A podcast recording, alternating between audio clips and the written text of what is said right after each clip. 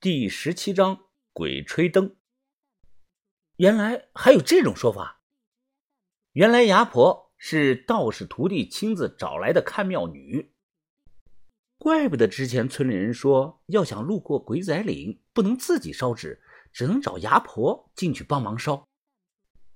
我想了两分钟，接着问：“哎，你刚才说看仔仔庙的牙婆已经传了六代了，而且是传女不传男，具体是？”怎么传的呀？唐贵的媳妇点点头，没错，是六代了。牙婆之间怎么传的，我不知道，那是他们的秘密。我只知道牙婆之间没有任何的血缘关系，而且上一任牙婆还活着。哦，那那她还在你们村里吗？是谁啊？是李佩瑜，唐兰的奶奶。啊？啥？豆芽仔眼睛都快瞪出来了，哎，你说谁啊？是小唐奶奶啊！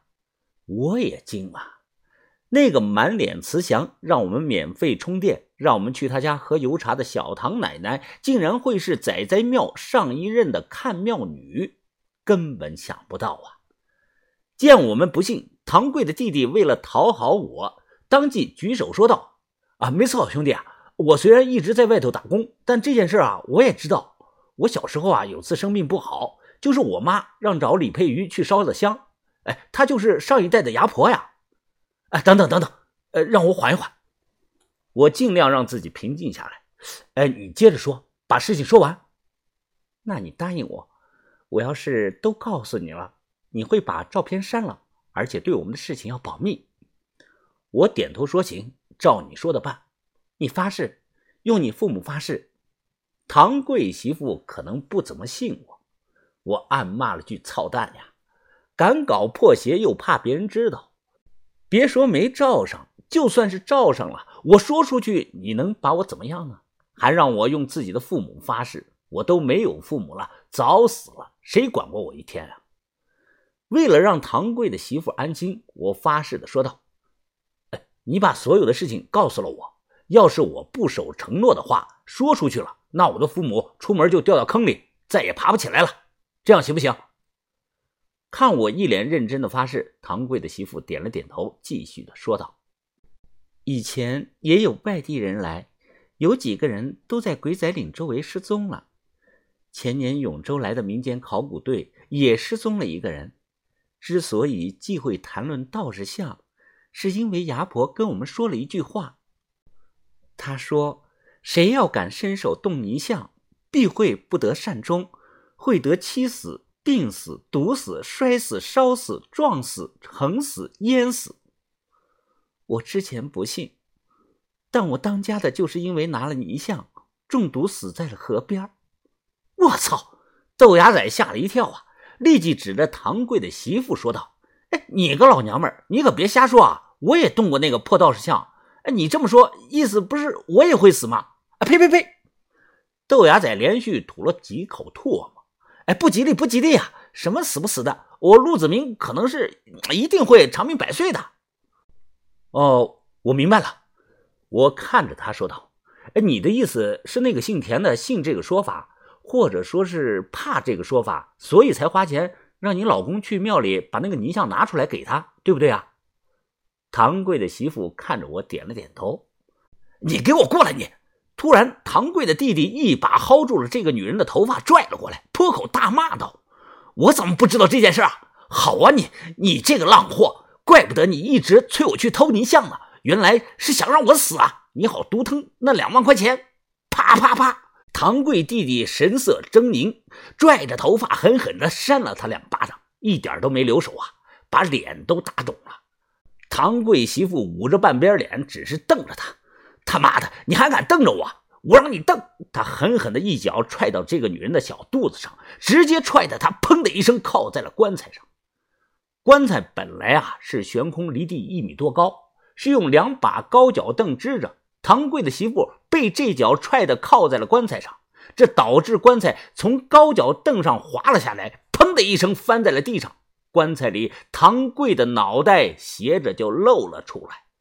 下一秒，由于棺材重重的落地，扇起了一阵风，这一阵风直接吹灭了椅子上立着的两根白蜡烛，就像被什么看不见的东西吹灭了一样。屋里瞬间就变黑了，伸手不见五指。不知道是不是一种巧合，在蜡烛灭之前，墙上挂着的表咔嗒一声，正好停在了午夜十二点整，一分不多。银峰，银峰，银峰，你在哪儿啊？小轩摸索着找我。哎，我在这儿。牙仔，你的手机呢？赶快开开个照明。一旁的豆芽仔的声音传来。哎，吓了我一跳啊！刚才手机掉地上了，可能是电池摔出来关机了。我正在找呢。应该都有过类似的经历，在很黑的地方伸出手来都不敢走路，因为什么都看不见，心里总觉得前面有东西或者有个坑，谁也看不到谁。我也蹲下来在地上摸手机，我来回的摸索着，很快摸到了一只温暖的小手。小轩说是我的手。我又忙松开，一分多钟后，豆芽仔说：“哎，找到了，找到了，我找到手机了。哎，电池真的摔出来了，我得赶快找电池。”正在摸黑找电池，我忽然听到了一种咯吱、咯吱、咯吱、咯吱的声音。这啥声音啊？我问豆芽仔：“这、这、这谁放屁了吧？要不就是老鼠？哎，别管这个了，赶快找电池吧！他妈的，黑的什么都看不见。”耳旁一直能听到扑哧扑哧的声音，好像是从墙角靠近唐贵棺材那里传来的。小轩找到了手机的电池，他摸索着给了豆芽仔。小轩之前用的是带跑马灯的杂牌手机，后来换了，现在这个是高端牌子的摩托罗拉。第一次电池装反了，豆芽仔又翻过来把电池装好，按住开机键不动，屏幕亮光，Hello，摩托。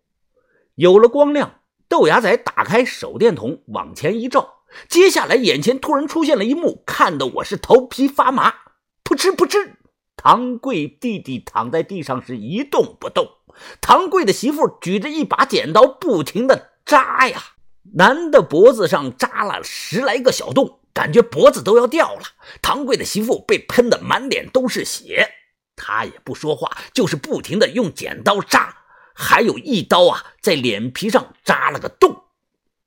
棺材翻开，唐贵已经死了好几天了，他的尸体面色发紫发黑，因为冬天僵化的原因，嘴合不上啊。尸体张着半张嘴，头歪了过来，正好注视着这一幕。这个时候，唐贵的媳妇慢慢的抬头看我，他看着我咧嘴一笑，又低头扑哧扑哧的继续的用剪刀扎。椅子倒地，一相照也摔在了地上。地上的血慢慢的透过相框，将里头装着的照片染红了一半，而且血迹还在向照片上蔓延。快跑，快跑！豆芽仔吓得大喊一声，拉着我和小轩就向外跑。等跑出唐贵家，回头看了一眼，豆芽仔喘着气，结巴的说道：“吓吓死老子了！呃，这吓死老子了！”我刚才，我刚才好像一瞬间看到唐贵骑在了他媳妇的脖子上了。别说了，别说了！小轩堵着自己的耳朵不想听。我也被吓得够呛啊，连怎么回去的都记不清楚了。第二天，村里一下子就炸开了。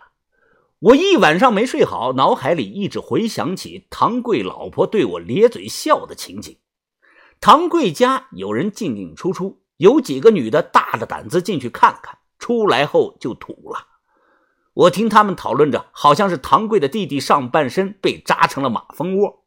听说唐贵的媳妇疯了，我不敢进去看，就去问了刚才出来的一个大爷：“大爷，呃，我看你刚出来，里头怎么样了？听说那个女的疯了。”这村民老大爷举着烟袋锅，吧唧吧唧的抽了两口，对我说道。啊，是啊，造孽呀，造孽啊！这是人都疯了，就一直傻笑，见谁就一直说一句话。哎，说什么呀？老大爷往墙上磕了磕烟袋锅，对我说道：“谁知道他是啥意思啊？就那一句话，照片删了没？”